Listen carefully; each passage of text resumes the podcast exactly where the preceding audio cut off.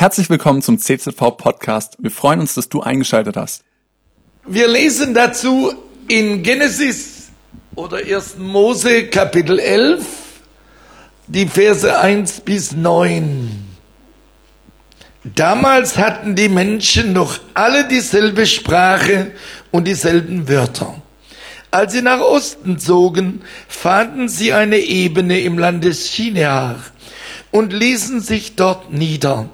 Sie sagten zueinander, los, wir machen Ziegel aus Lehm und brennen sie zu Stein.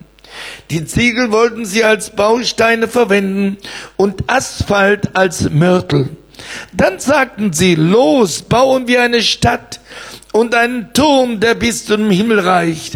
So werden wir uns einen Namen machen und verhindern, dass wir uns über die ganze Erde zerstreuen.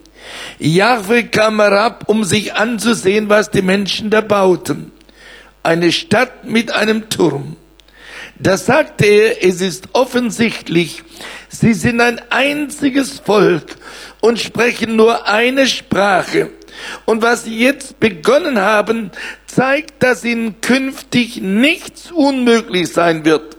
Sie werden alles tun, was sie sich ausdenken. Los, steigen wir hinunter und verwirren ihre Sprache, dass keiner mehr den anderen versteht. So zerstreuten Javid die Menschen von dort aus über die ganze Erde und sie mussten aufhören, die Stadt zu bauen. Deswegen gab man der Stadt den Namen Babel, Verwirrung. Denn Jahwe hatte dort die Sprache der Menschen verwirrt und sie von diesem Ort aus über die ganze Erde zerstreut. Babel ist in der Bibel ein sehr bekannter Ort. 286 Mal kommt der Name Babel in der Bibel vor. Das ist unheimlich viel. Ich denke, selbst die Bibelschüler wissen das meist nicht. In dieser modernen Welt, in der wir leben, werden ja die biblischen Geschichten allgemein, selbst wenn es nachweisbare Ereignisse sind, als Legenden oder Märchen bezeichnet. Dies beginnt mit dem Schöpfungsbericht und dem Sündenfall von Adam und Eva. Vielfach werden die Schilderungen der Bibel abgelehnt, weil hier nicht die Evolution, die auf Zufall aufgebaut ist, sondern die Schöpfung, die durch den Willen Gottes mit klarem Plan und Ziel geschehen ist. Es geht mal vor allem um die Ablehnung Gottes, der uns persönlich anspricht. Bei Gott geht es immer um dich persönlich. Es geht ihm nie um die Masse, es geht um dich. Tatsache ist aber, dass es keinen einzigen Grund gibt, die Schöpfung durch Intelligenz und klaren Willen abzulehnen. Im Gegenteil, die Schöpfung ist in allen Details, ob es die Komplexität des Auges, unseres Gehirns oder der Nerven ist, sie sind so einzigartig, dass Zufall für ihr Entstehen keinerlei Grundlage sein kann. Dies ist einer der Gründe, warum es eine Evolutionstheorie ist. Tatsächlich ist sie mehr ein antigöttliches Glaubensbekenntnis als Wissenschaft, weshalb ihre Anhänger kaum über die Gegner und deren Argumente, die von ihnen als Kreationisten abgetan werden, sprechen. In Genesis Kapitel 5, Vers 21 bis 32 lesen wir über den, die Schöpfungsgeschichte, kommt dann der Bericht über Noah und die Sintflut. Und das ist das nächste Märchen für die Leute, die sagen, die gab's doch gar nicht, die Sintflut. Dabei ist sie überall in der Welt berichtet. Als im Jahre 2000 die ähm, Expo war in Hannover und wir haben damals im Rahmen der Evangelischen Allianz für ein Pavillon für die Allianz ähm, uns beworben und dann wurde der Auftrag an Architekten in Deutschland gegeben. Und die haben einige äh, Vorschläge gemacht, aber die waren derartig weit weg von dem, was unser Ziel war, dass wir am Ende sagten, lasst uns das selbst machen. Ergebnis war, dass die Arche Noah dort als ähm, Pavillon für die äh, christliche Arbeit dienen sollte. Und das wurde am Ende gewählt als der interessanteste Pavillon vom ganzen, äh, von der ganzen Expo. Ich glaube, sie steht heute irgendwo in Russland, wenn ich mich nicht ganz täusche. Ähm, jedenfalls, ähm, die Sintflut ist dort in der Außenstation von Hannover.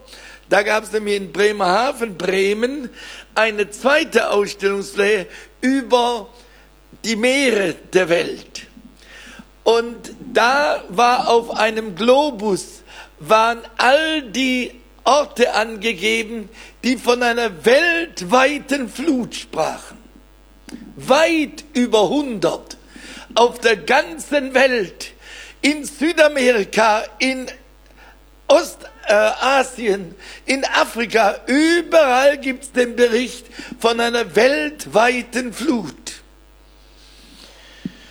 Und diese Flut, die nun außergewöhnlich war, das berichtet Gott, weil die Welt derart in Sünde lebte, sagte Gott, ich will die Menschen auslöschen auf dieser Erde und mit ihnen alle Tiere und kündigte an, dass eine gewaltige Flut geben würde. So gewaltig, dass selbst alle Berge 15 Meter unterm Wasserspiegel wären. Enorm hoch. Wobei die Berge damals sicher etwas anders waren, denn danach gab es ja viele Bewegungen auf der ganzen Erde. Allein die Tatsache, dass überall eben eine zig hundert Meter hohe Flut an Wasser war, verändert Dinge. Jedenfalls sprach, spricht die Bibel sehr viel davon und zeigt, wie ernst es Gott nimmt mit der Sünde. Wie wir mit unserem völligen Daneben benehmen, die wir Gott gar nicht mehr brauchen, wie wir damit uns selbst zugrunde richten. Und es ist so jammerschade. Ich bin selbst ja kurz nach dem Krieg, mein Vater kam aus russischer Gefangenschaft zurück als einer von 3000 war er unter 200, die überlebten. Alle anderen sind dort umgekommen. Und er kam nach Hause damit. Und dann wurde ich bald sehr krank, hoffnungslos krank. Mit vielleicht fünf Jahren war ich zum ersten Mal aus meinem Heimatdorf Weiler bei Blaubeuren mit meinem Vater nach Ulm gefahren als wir dort am Bahnhof ankamen, da gab es zwischen Bahnhof und dem Ulmer Münster nicht ein einziges Haus, das stand. Alle waren in dem Bereich völlig zerstört. Überhaupt von der alten Stadt waren 30, 83 Prozent aller Häuser zerstört. Und wenn ich heute das sehe, wie es unserem Land gut geht, wie es uns besser geht als den meisten Siegernationen des Zweiten Weltkriegs, dann frage ich, wie ist es möglich, dass dieses Volk nicht mehr dran denkt, wie sie nach dem Krieg zu Gott geschrien haben und am Ende des Krieges und versprochen haben, wir wollen dir folgen. Und wie die Kirchen voll waren und meine liebe Schwiegermama, die sagt ständig, dort wo sie wohnt, und ihr gehört ja mit auch dazu, auf dem Roten Buck, da geht keiner der Leute in die Kirche. Im Gegenteil, die evangelische Kirche, die da oben gebaut wurde, jetzt weiß ich nicht, ob ich die richtige Richtung zeige, äh, ich glaube, dort ist oben. Jedenfalls, der, diese Kirche, die steht leer. Da werden am Sonntagmorgen die Leute abgeholt, um in eine andere Kirche per Bus transportiert zu werden. Aber das ist eine Handvoll, die da kommt. Wie jammerschade. Sie haben total vergessen, was Gott ihnen an Gnade geschenkt hat, dass es uns so gut geht. Und wir haben nur Grund, Gott zu danken. Wir hätten allen Grund zu sagen, Herr Gott, wir möchten nicht dieselben Dummheiten begehen, die man vor, jetzt sind es bald 80 Jahre her, begangen haben. Aber in Wirklichkeit bei der Documenta in Kassel, wer etwas sich informiert, der weiß, dass dort so derartige gotteslästerliche Dinge gesagt wurden, vor allen Dingen über die Juden. Und dass vor unserem Bundeskanzler der verehrte Herr Abbas von den, äh, von den Palästinensern gesagt hat, als der ihn fragte, Sie, Herr Präsident, es jähren sich gerade jetzt zum 50. Mal die äh, Morde, die im Zusammenhang mit der Olympiade in München 72 geschahen. Ich habe das noch ganz lebendig miterlebt. Damals war ich Student. Und es ist unglaublich, was dort geschah alle miteinander und hinternach wurde alles vergessen und dann sagte er, wollen Sie heute nicht sagen, dass das eine große Schuld war, die Sie am israelischen Volk begangen haben? Seine Schuld? Wir? Nein, die Israelis haben 50 Holocauste über ähm, Palästina durchgeführt, hat sich weder entschuldigt dafür, noch irgendetwas gesagt, dass sie einen Fehler gemacht haben. Tragisch, dass unser Bundeskanzler nicht den Mut hatte, ihm unmittelbar darauf zu antworten, und zwar so klar, dass er wusste, was Wahrheit ist. Aber das war, ist heute so und so war es damals. Denn die Bibel berichtet über die Flutkatastrophe und das endet ja im neunten Kapitel. Da kommt dann die Aufzählung der damaligen Völker und dann beginnt im elften Kapitel das Kapitel, von dem ich gerade gelesen habe. Das ist also unmittelbar danach. Und da war die Gottlosigkeit der Menschen wieder so sehr, dass sie sich von Gott lossagen wollten. Ein Nimrod, einer der Nachkommen Noahs, der hatte gesagt, dass sie eine Stadt bauen wollen, einen Turm, dessen Spitze bis zum Himmel reicht. Der wurde später zerstört. Dann hat ihn Nebuchadnezzar II. fertigstellen wollen. Und auch das ging schief. Aber warum?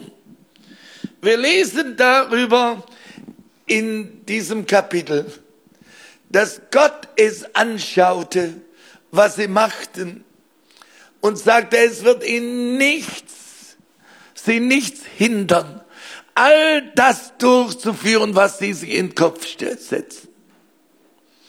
Und so ist ja heute auch in der ganzen Welt. Wir fragen nicht, was Gott denkt. Wir wollen das tun, was wir entscheiden.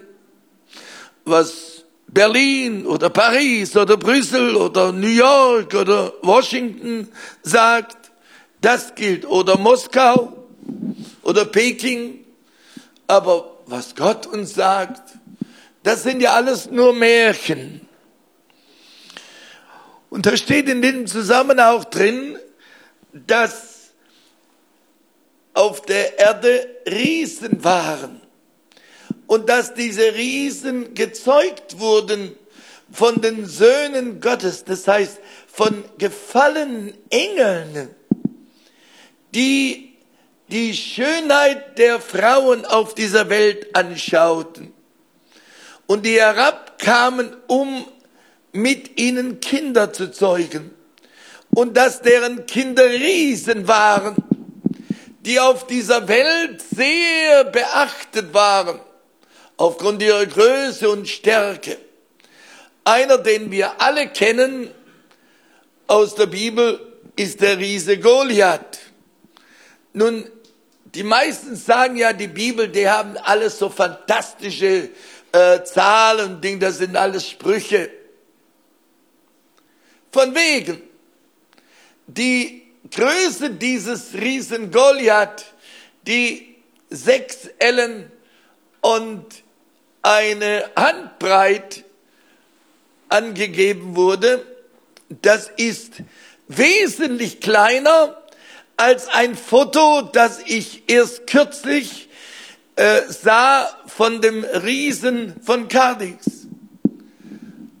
Und dieser war drei Meter und 18 groß. Und da ist das Foto davon, von diesem, und das ist einiges größer als dieser Riese Goliath. Und das wird angenommen als echt und nachgewiesen, ist ja auch nachgewiesen, das ist mit die bekannteste, ähm, bekannteste Fund, der gemacht wurde.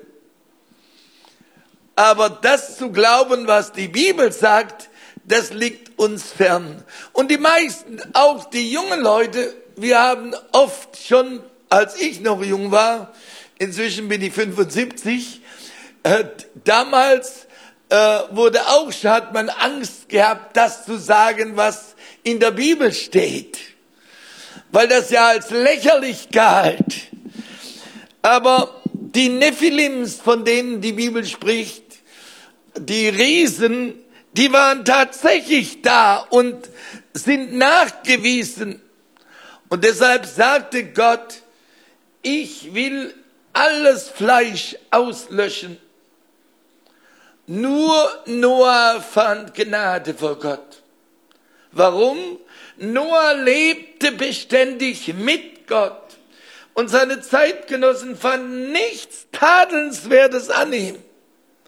Wie wunderbar wäre es, wenn die Christen so leben würden, vor allen Dingen die, die sein Wort verkündigen, dass die Welt nichts Tadelnswertes an uns findet. Aber wenn man sieht, wie das inzwischen geworden ist mit der Unmoral, gerade auch der führenden Kirchenhäupter, und dass es so unselige Fälle sind. Das ist eine solche Schande für das Evangelium. Und es wird komischerweise immer wieder der Bibel und den, dem äh, Glauben an Gott vorgeworfen. Aber ein Mann in der Bibel wie Noah, der lebte beständig mit Gott, so dass seine Zeitgenossen nichts Negatives an ihm fand. Wie schön ist es, wenn die Welt den Christen nichts vorwerfen kann. Wenn sie sagen muss, nein, wie die Leute leben und was die tun, das ist einzigartig. Wenn sie bekennen müssen, jawohl, bei ihnen sehen wir die Liebe Gottes bei ihnen wird sichtbar, dass ihnen Gott wichtiger ist als alles andere. Aber Die Menschen sind nicht bereit, die Dinge anzunehmen, die in der Bibel geschrieben stehen. Da ist dieses Märchen von der Arche Noah. Warum ist das ein Märchen? Nun ganz einfach, weil die damalige Zeit kein Schiff dieser Größe kannte. Ganz im Gegenteil. Die größten Schiffe, die es im Altertum gab, waren im Allgemeinen, es waren ja alles Holzschiffe, begrenzt bei etwa 40 Meter. Für die Römer galt 34 Meter als das längste Schiff bis etwa zum dritten Jahrhundert. Und dann hatten sie zum ersten Mal Schiffe mit bis zu 56 Meter Länge. Aber das ist im Vergleich zu der Größe der Arche Noah, die 150 Meter hatte, gerade mal ein Drittel. Und deshalb sagen die Leute, seht ihr die dummen Märchen, die die Bibel hat? Nein, sie hat nicht dumme Märchen. Sie hat ein Schiff, das gebaut wurde nach dem Plan Gottes. Gott gab dem Noah genau die Details, wie sie ausgeführt werden sollte, die der Arche. Wie lang, wie breit, wie hoch. Und Gott macht keine Fehler. Es haben sich inzwischen, gerade in unserem Jahrhundert, äh, kluge Köpfe, auch die um die äh, Schifffahrt sich bekümmert haben und auch um die Arche Noah, dass sie interessiert hat, ist das möglich gewesen überhaupt in einem, in einem Schiff die ganzen Tiere unterzubringen. Vom Elefanten bis zur kleinen Maus. Und das für alle reinen Tiere zwei Paar und für alle unreinen ein Paar da reingeht. Und da sagten die Leute, Quatsch, das ist nie möglich. Nun, das, sie haben nachgewiesen, dass es sehr wohl möglich ist bei der Bauweise, wie die Arche Noah gebaut wurde. Und diese Arche war nun einzigartig mit 150 Meter Länge und etwa 25 Meter Breite. Das ist für die damalige Zeit unglaublich. Selbst heute ist 25 Meter für ein Schiff nicht schmal. Hier haben wir einen lieben Franzosen unter uns. Ich weiß nicht, ob der was mit äh, Schifffahrt, Schiffbau zu tun hat. Aber bitte?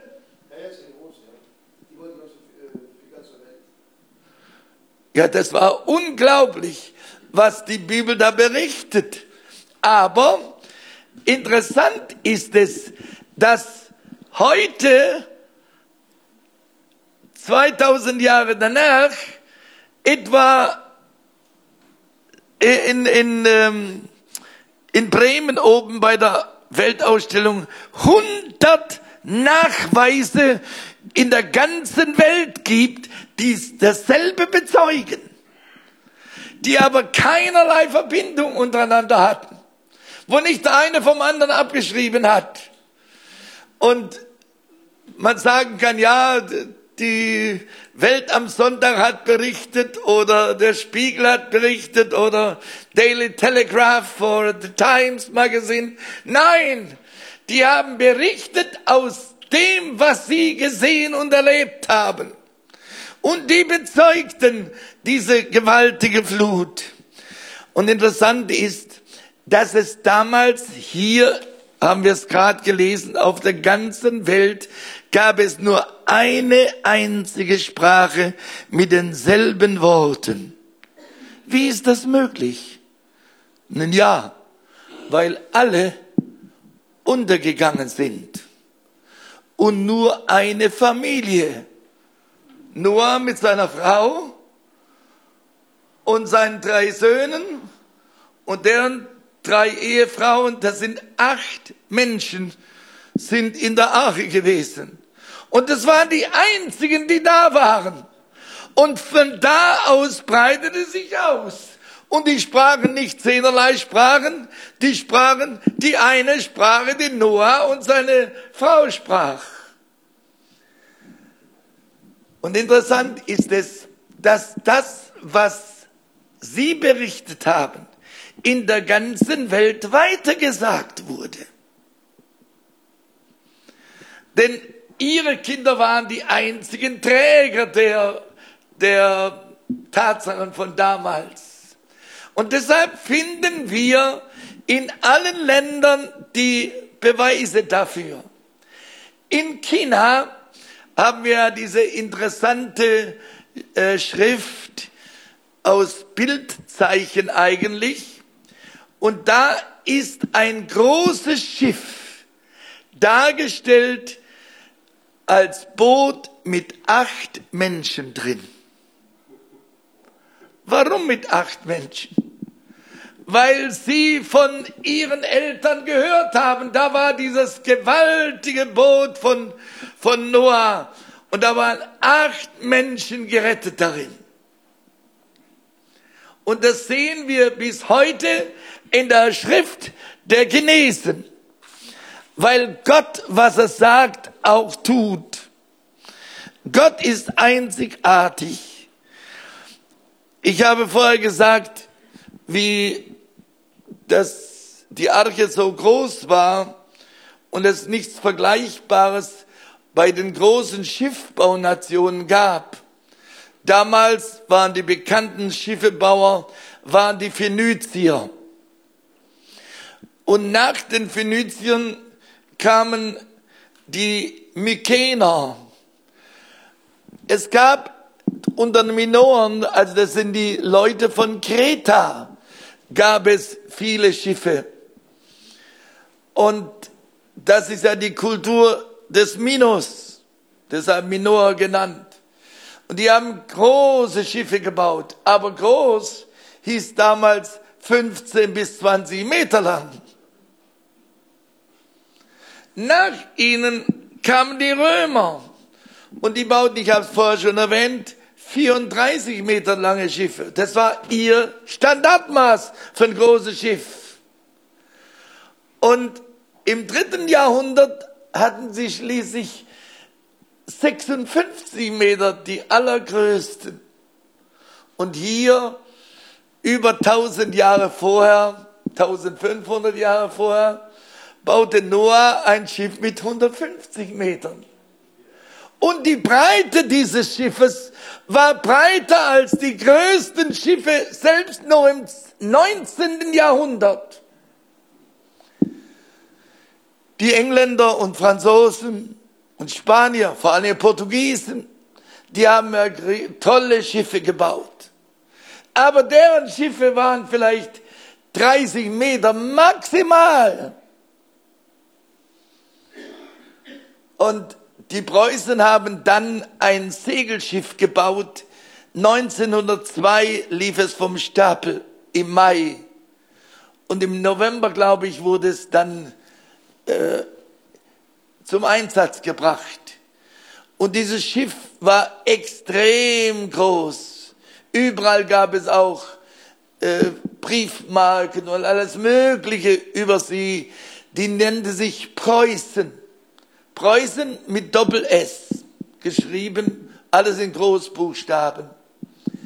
Und die war 133 Meter lang, ohne alle Accessoires, die da noch dazu kamen. Dann war sie, glaube ich, 144.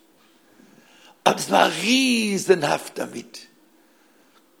Sie war das größte Segelschiff der damaligen Zeit. Und bis heute gibt es kein größeres Segelschiff. Die anderen Nationen haben, auch Frankreich, England haben es damals schon mit Motor unterstützt. Aber die Preußen wollten das als reines Segelschiff bauen, ohne irgendwelchen Dampfmotor oder sonst was. Und sie hat nur etwa fünf Monate war sie im Dienst dann ist, ich glaube, die Brighton von England, aber ein Dampfer, ist ihr bei Stockfest Finsternis quer vor ihr rübergefahren und hat damit das Schiff so beschädigt, dass es in den Hafen geschleppt werden musste. Aber es war so riesenhaft, dass kein Schlepper die Seile, obwohl die Arm dick waren, ausreichten, im Sturm das Schiff zum Hafen zu bringen. Generell waren im Altertum die Schiffe ja viel kleiner und jetzt berichtet dies, die Bibel diesen Unsinn mit 150 Metern. Aber Unsinn nicht Unsinn, sondern absolut sinnvoll für den Zweck. Und wenn Gott etwas sagt, dass es getan werden soll, dann geschieht es. Und es ist geschehen. Es gibt ja bis heute immer noch die Suche nach der Arche Noah und viele Zeugen in der Geschichte, die sagen, sie haben die Arche Noah noch gesehen, auch von innen. Und danach, nach dieser furchtbaren Katastrophe, die dann von Noah alleine überlebt, in die neue Welt einmündete. Da haben die Menschen angefangen, nur Gott anzubeten. Aber wie lange? Ich nehme an, es hat keine hundert Jahre gedauert. Und dann war es vorbei mit der Furcht Gottes. Da war es vorbei mit dem Gehorsam zu Gott. Jedenfalls war es so schlimm, dass sie sagten, wir wollen einen Turm bauen, dessen Spitze bis zum Himmel reicht. Nun, wir dürfen nicht vergessen, die Türme waren nicht so Einzelfälle. Die Ziggurate, wie so ein Turm genannt wurde damals, die gab es im ganzen, vor allem in diesem fruchtbaren Halbmond sehr viel. Und diese Ziggurate waren sehr hoch und hatten obendrauf immer einen Tempel. Und sie dienten dazu, dass Gott zu ihnen kommen sollte. In den Tempel da oben. Und da oben glaubten sie damals, es gab im Tempel keinen Mann, der diente als Priester sondern im Heidentum gab es nur Frauen, die als Priesterinnen dienten. Das war übrigens auch in Griechenland im ganz großen Maße so. Aber diese Frauen da oben, zu denen sollten die Götter kommen können und mit ihnen schlafen. Das war das Ziel, warum der Turm so hoch gebaut wurde. Da oben sollten die Priesterinnen mit Gott selbst die Verbindung haben. Und die Bibel berichtet von diesen äh, Menschen, die da kamen und Gott gedient haben. Das sehen wir ja an vielen Stellen. In, bei dem Orakel von Delphi zum Beispiel gab es nur Frauen und an anderen Stellen. Und da waren diese Frauen, die waren dazu da, eben mit Gott und anderen Kontakt zu haben. Das waren äh, regelrechte Prostituierte. Und das sollte Gott dazu Ja sagen. Und Gott sollte zu ihnen herabkommen. Nicht der Gott, der Ewige, der Allmächtige, der Allgegenwärtige, der Allwissende, der alles in der Hand hat, der würde nicht all mit dem Allem mitmachen. Er sagte deshalb, aufsteigen wir hinab sodass wir ihre Sprache verwirren auf dass keiner mehr den anderen versteht. Eigenartig ist denn Gott dagegen, eine große Stadt zu bauen, einen großen Turm zu bauen? Also wenn ich denke, Kreilsheim nennt sich ja die Stadt der vielen Türme, oder wie steht da überall? Also so habe ich das irgendwo gelesen. Mehrmals. Die Stadt der vielen Türme. Und wir Ulmer, wir sind ja stolz auf den höchsten Kirchturm der Welt. Das Ulmer Münster, 161,6 Meter hoch. Den höchsten Kirchturm der Welt. Sogar höher als das Kölner Münster. Äh, der Kölner Dom. Aber dafür hat er zwei äh, Türme nicht nur einen. Aber was die Menschen alles haben, es geht den Menschen darum, sich selber groß zu machen. Da wird zwar gesagt, ein Dom, ein Haus Gottes, ihnen auch, es ging ihnen darum, wir wollen uns einen Namen machen, so steht wörtlich geschrieben, damit wir nicht zerstreut werden, damit wir eins sein können wir wollen unseren Namen. Wir wollen uns eine Stadt bauen, einen Turm bauen, wodurch wir berühmt werden, wo die anderen sehen können, welch großartige Intelligenz wir haben, welche Ingenieurskunst wir haben. So machen wir uns doch nichts vor. Wie oft haben die Deutschen das gesagt? Und im Krieg haben sie es ja in vielerlei Hinsicht bewiesen dass sie eine tolle Ingenieurkunst hatte. Als die ersten Sherman von den Amerikanern gekommen sind nach Nordafrika, sind dann von in dem er, ersten, ich würde fast sagen, Schlechtlein, in der ersten kleinen Schlacht wurden zwei Drittel aller amerikanischen Sherman-Panzer abgeschossen, ohne einen einzigen deutschen Panzer, der zerstört wurde weil ihre Panzer so überlegen waren und sie so stolz waren. Und dann baute man die Raketen, die ersten. Und die Kanonen, die Bismarck mit ihren 38 Zentimeter Geschützen. Ungeheuerlich damals. Und sie waren so stolz, wir Deutschen.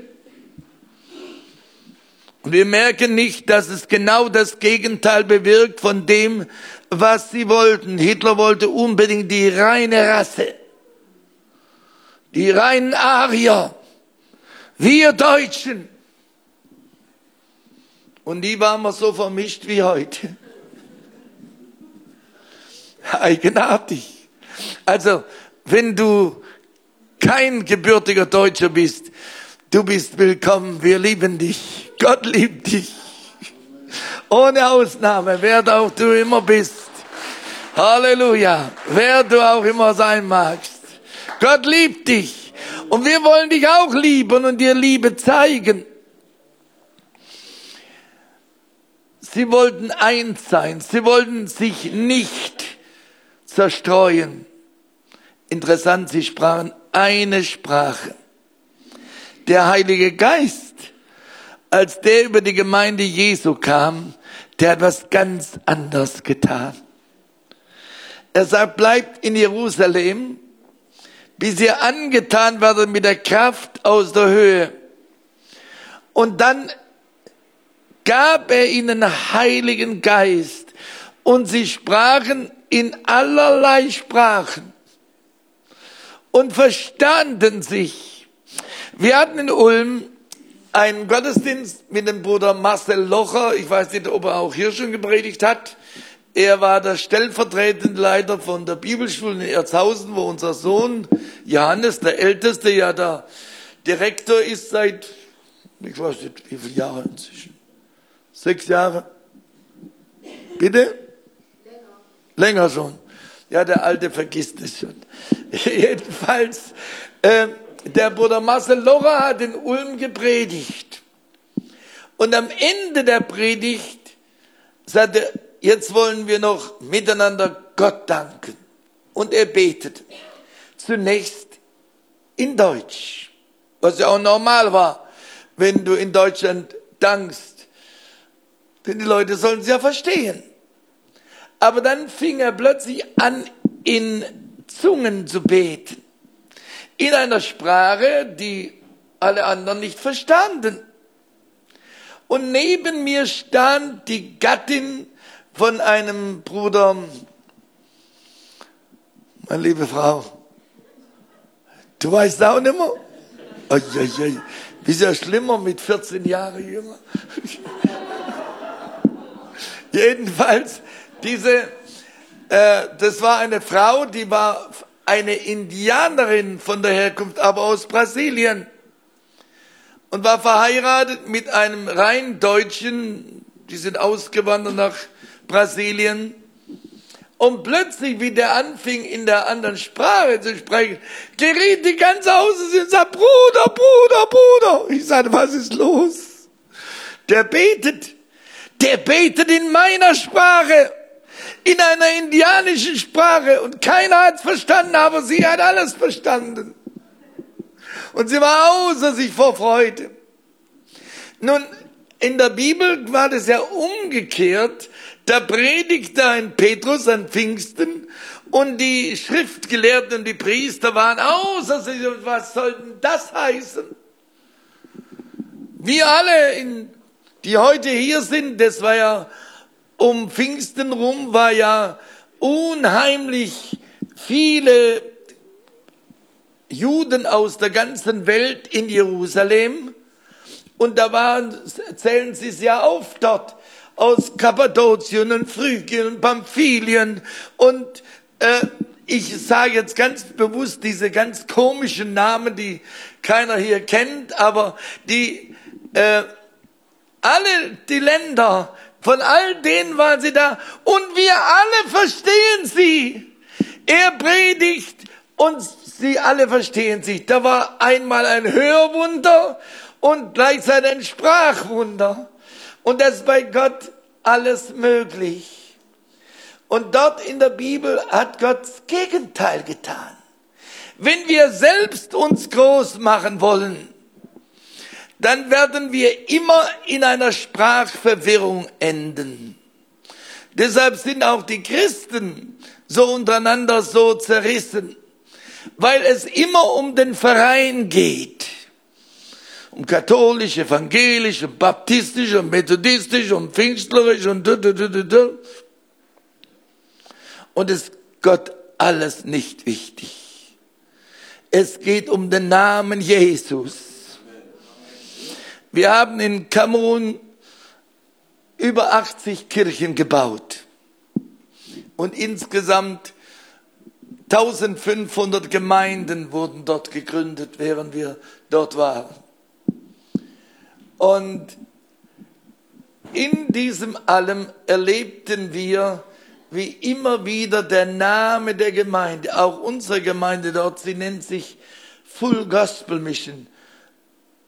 Evangelium, das volle Evangelium.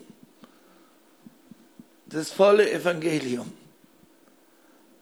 Aber Gott ist nicht wichtig, wie unser Na unsere Kirche heißt, sondern es geht ihm um den Namen Jesu. Es ist kein anderer Name darin, sie sollen selig werden, als allein der Name Jesus. Und deshalb habe ich auf alle Kirchen vorne großen, großen Lettern geschrieben, Jésus sauve et guérit. Unser französischer Bruder weiß das, was das heißt et guérit. Rettet und heilt. La guérison. Jedenfalls, Jesus rettet und heilt. Es ging uns drum, es ist Jesus. Es ist nicht unsere Gemeinde, es ist nicht unser Pastor, es ist Jesus allein und dessen Namen. Aber in Babylon ging es um den Namen der Menschen. Dieses Babylon ist übersetzt auf Deutsch Verwirrung. Gleichzeitig hieß es ursprünglich, dasselbe Babylon hieß das Tor der Götter. Ja, was ist denn wahr?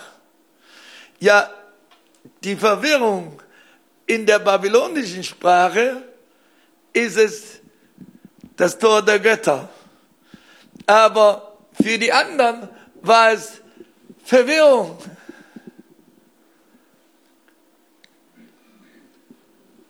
Wenn wir uns selber groß machen wollen, wenn es um unsere eigene Ehre geht, dann werden wir nur Verwirrung erleben. Wenn wir Jesus groß machen wollen, dann werden wir erleben, dass die Tür aufgeht, denn er ist die Tür. Und dann werden wir erleben, wie wir einander verstehen und einander lieben und einander segnen können. Und dann wird uns egal sein, ob der Russe oder Amerikaner oder Engländer oder Franzose ist oder Deutscher, ob du Afrikaner bist oder Chinese bist. Gott liebt uns alle. Halleluja. Oh, er liebt uns sehr. Und das kann ich euch sagen, das hat uns in Afrika viel genutzt, dass die Menschen von allen Stellungen des Lebens erkannten, die Leute lieben uns. Und die lieben alle. Und das ist unser großes Verlangen, dass die Menschen auch hier in dieser Gemeinde die Liebe Gottes erleben sollen. Dass wir uns untereinander lieben und einander segnen. Bist du ein Segen? Gott sagt, ich will dich segnen und du sollst ein Segen sein. Halleluja. Frage, haben wir eine tolle Kirche hier? Und ich freue mich so, dass ihr wieder das wunderschöne Kreuz mit den Farben sichtbar gemacht habt. So schön ein dunkler Teppich da vorne sein mag, aber nichts. Es, wir wurden, haben nie die Verheißung bekommen, einen dunklen Vorhang in der Gemeinde zu haben, sondern dass die Herrlichkeit Gottes offenbar werden soll dass Menschen heil werden sollen im Namen Jesus, dass sie gerettet werden sollen. Und ich habe auch sicher hier gesagt, in diesem Kreuz, da siehst du Gottes Liebe zu uns Menschen, unsere Antwort zu ihm und dann unsere Liebe zum Nächsten, nach rechts und links. Und was ist dieses Kreuz? Das größte Pluszeichen das wir im Leben haben können. Oh, wenn wir das Kreuz Jesu, die Liebe zu Gott und Gottes Liebe zu uns, das erlebt haben und erleben und dann weitergeben zum Nächsten, dann werden wir ein Plus sein für unsere Mitmenschen. Wir werden ein Segen sein und wir werden erleben, dass Gott uns segnet, Heilung schenkt, Rettung schenkt. Halleluja. Wir waren jetzt zweimal in den USA und wir waren so überwältigt, wie viel, es waren alles nur Afrikaner, die da waren. Ich sollte ja sprechen zu einer Veranstaltung von der Full Gospel Mission, die es auch in Amerika gibt inzwischen. Und ich weiß nicht, wie oft ich hörte, Bruder, Weißt du, damals in der Stadt, da hab ich als Fünfjähriger das Evangelium gehört und ich habe damals begriffen, ich brauche Jesus. Du sagst, was, es geht doch gar nicht. Ich musste unseren David, auch etwa in dem Alter, musste ich unbedingt taufen. Er ließ nicht locker. Papa, ich will getauft werden. Sag, das verstehst du doch noch gar nicht was sagst du? Ich verstehe das nicht. Und dann hat er mir eine Erklärung über die Taufe gegeben. Ich habe kaum einen Erwachsenen getauft, der das so klar erklärt hat. Ja, Gott kann sich offenbaren, auch den Kindern. Halleluja. Und was unser Bruder Sven da getan hat mit den 17.000, ist ja großartig. Gott segne euch. Halleluja. Und gebrauche euch. Nächstes Jahr vielleicht, weiß ich, wieder mal im Westen. Sonst heißt am Ende im Westen nichts Neues. Es soll bei uns auch im Westen was Neues geben, dass Gott sich offenbart unter uns. Halleluja. Er hat dich lieb. Er möchte dich gebrauchen. Gott hat die Sprachen verwirrt, damit sie nicht weitermachen in den unsinnigen Plänen.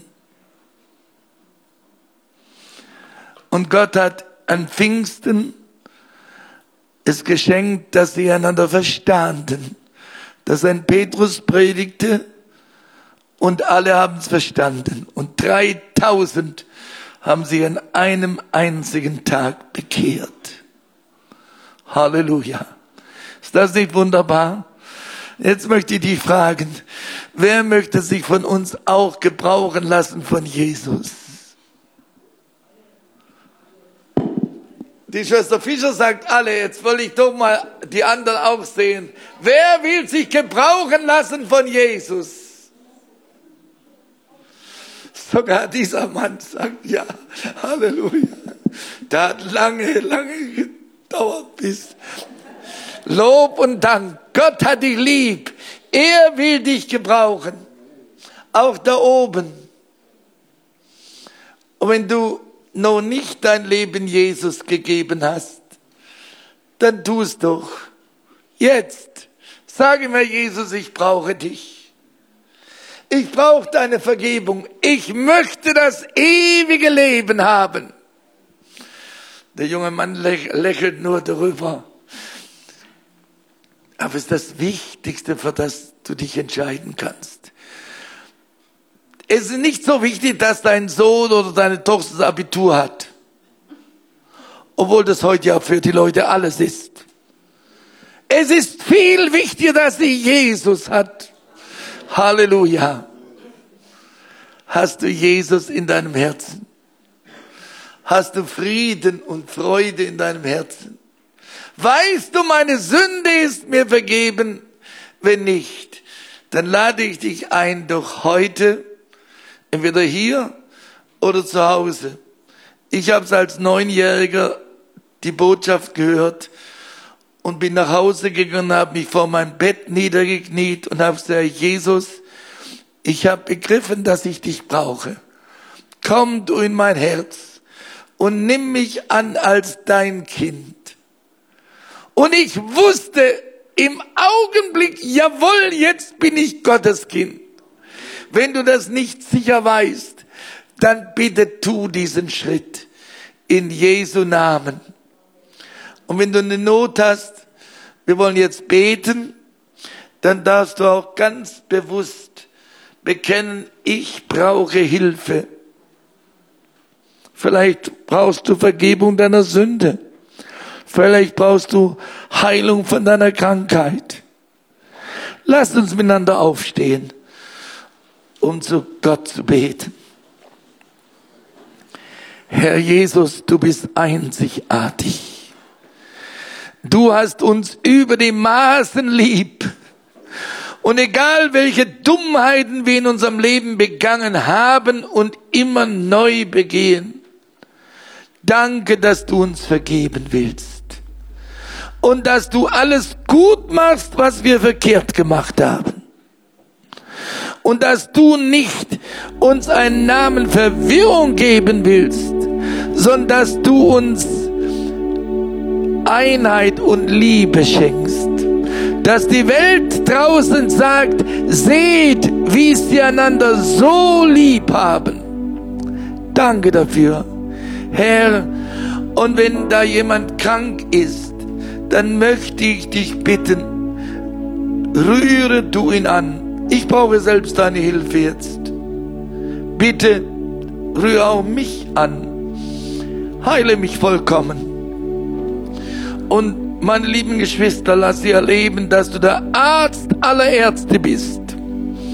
Und der Jesus, wenn da einer nicht weiß, dass er dein Kind ist, dann schenk ihm Gnade, dass er das heute begreift. Und dass er heute diesen Tag beendet mit dem Wissen, Jesus hat mir vergeben und hat mich angenommen als sein Kind. Danke dafür, Jesus. Segne die Brüder, die Schwestern, die hier mit dienen. Segne sie. Ich danke dir auch für den großartigen Einsatz von Leuten wie meinem Schwiegervater und meiner Schwiegermutter, die als Pastoren hier so viel getan haben und nicht nur hier. Segne sie. Danke dir für einen Bruder wie den Bruder Meier. Du hast ihn lieb, Herr Jesus. Segne sie. Halleluja. Seid gesegnet in Jesu Namen. Amen. Cool, dass du dir unsere Predigt angehört hast. Wir hoffen, sie hat dir geholfen und wir wollen dich ermutigen, auch während der Woche Teil einer Kleingruppe zu werden. Schreib uns einfach eine E-Mail an podcast.czv-kreuzheim.de oder komm einfach am Sonntag in unseren Gottesdienst. Folge uns außerdem auf Facebook oder Instagram für alle weiteren Infos. Wir freuen uns auf dich.